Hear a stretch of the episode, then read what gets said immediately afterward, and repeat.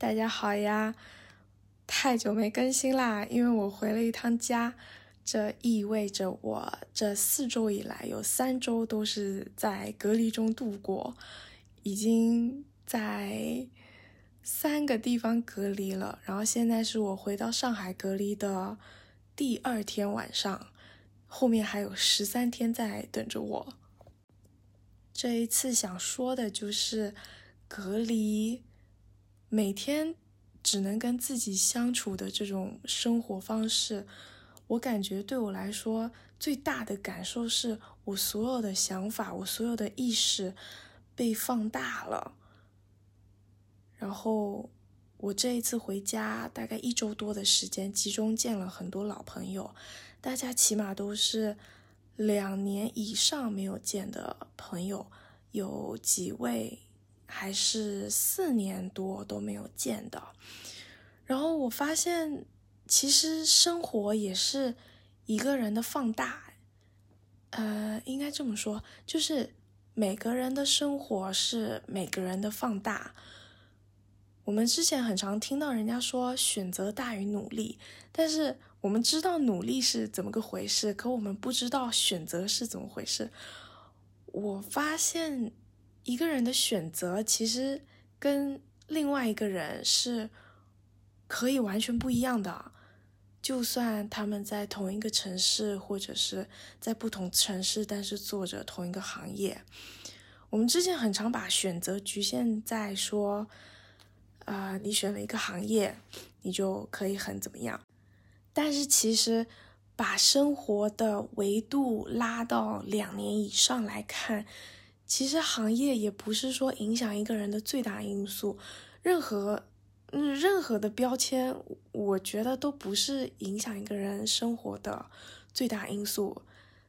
唯一的因素就是那个人本人，然后他的个性会做出怎样的决定，是，啊。某种程度上可以说是注定好的，但当然这个也可以是透过后天修炼去把它矫正好的。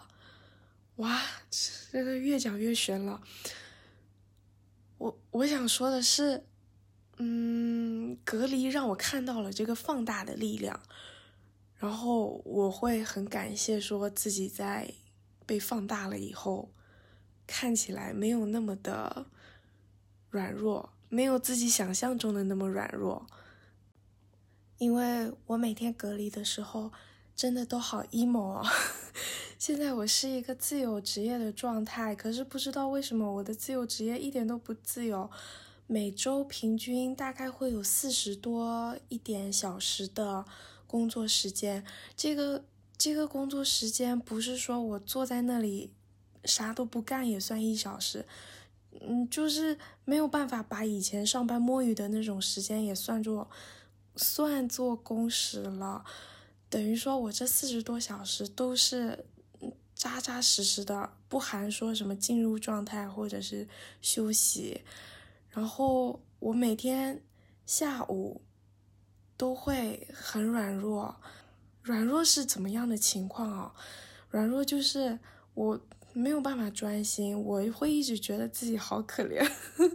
为什么要把自己关在一个隔离的酒店里面小小的空间？为什么要做出回家的选择？嗯，就是一直会往负面的地方想，然后这就导致了我下午的时候工作效率特别低，会不断不断被自己的念头打断。刚开始的时候，我面对这种。emo，我就是，呃，起来打游戏，或者就是起来晃一晃。嗯，但是过了几天，我发现不行哎，他这样子就是等于说，我我玩了半小时的游戏，后面没状态还是没状态，他没有办法矫正我的状态到我想要到达的地方，所以后来我就改成写日记。结果我晚上的时候翻看我的日记，觉得太好笑了吧？我平均每半个小时就会 emo 一次，就会说想哭，哦，想回家，不想待在这里，就是一些非常小学生的软弱语言。但是我在写下这些软弱文学的同时，我也非常理解隔离，这是一种修炼。他对我个性上的稳固与否，对工作上的责任，啊，对人格各种品质都是一种考验吧。因为你一个人住在这里，你想什么时候起床，想什么时候睡觉，没有人会管你，啊，会有人来催你量那个温度，但是那也不是一个很强制的措施，你。选择在这十四天甚至二十八天过怎么样的生活，你就是唯一的主宰。那你过得不好，你没有办法怪任何人。所以我就还蛮感谢自己愿意接受这样的挑战，只是为了去看一看家人。嗯，这也不能说只是吧，但是。嗯，在来回的飞机上，我都有看观察飞机上不同的人，他们是什么样的状态，要回家或者是要离开一个地方。两边都有很多已经长出白发的中年人，甚至是中老年人，他们对于。手机扫码填资料都非常的不擅长，一个页面可以引发很多问题，你需要有人手把手的帮他们填啊。然后也有那种女孩子，行李箱非常大，一看她自己就是抬不动，严重超重，可是。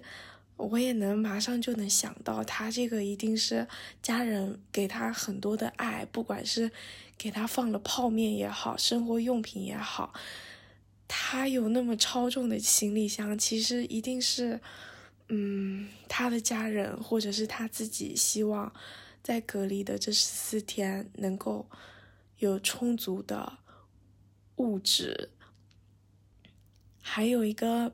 爸爸他带着大概到他膝盖那个高度的小朋友在隔离，小朋友这个年纪居然也能接受隔离的吗？我就觉得这个挑战也太高难度了。如果没有自己真的看到，我很难想象说这样的人群也是会选择隔离这种高难度挑战的人。没有看到他们之前，我甚至觉得自己一定是超级伟大大孝女啊！隔离这么困难，还愿意回家看家人呢。但是看到他们以后，我就更加觉得自己也不算什么了。同时，就也对这一切都很顺利，会觉得很感恩。因为像我的同学。嗯，可能因为本科是英文读的关系，所以很多很多同学都在英国、美国、新加坡、日本这样的地方很远，大家至少也都是两年没有回家了。可能没有回家的理由，很大部分就是觉得隔离太耗心、耗力、耗钱。如果真的要回家的话，也有工作上的不方便，或者除非他就辞职了，重新在台湾找一个工作。但是那样的选择一般也会有一些隐情，比如说他不得不待在家里照顾家人、照顾长辈之类的。我就觉得，我虽然只是多花了一点钱，多接受了一些考验，可是。我没有更大的困难需要处理啊。总之，这个半夜就是非常的感恩。我也不知道自己具体在感恩什么，也有可能只是我经历的东西太多，所以变得语无伦次了。不过这也算是一种记录吧。感谢半夜三点的我，居然还有力气录播客。在今天连续十二小时的工作以后，嗯，希望之后多少还是要把播客捡起来。其实这一个月以来，虽然没有更新播客，但是我更新了小红书呢。小红书现在有一百个粉丝啦，正正好一百个粉丝，这是今天最开心的事情之一。嗯，小红书的内容跟播客是差不多的，都是身心健康相关。呃，当然不是每一篇都一样，我有根据小红书的调性在调整了一下我想表达的东西，所以大家可看可不看吧。名字是一样的，就是朱棣不是弟弟。总结一下。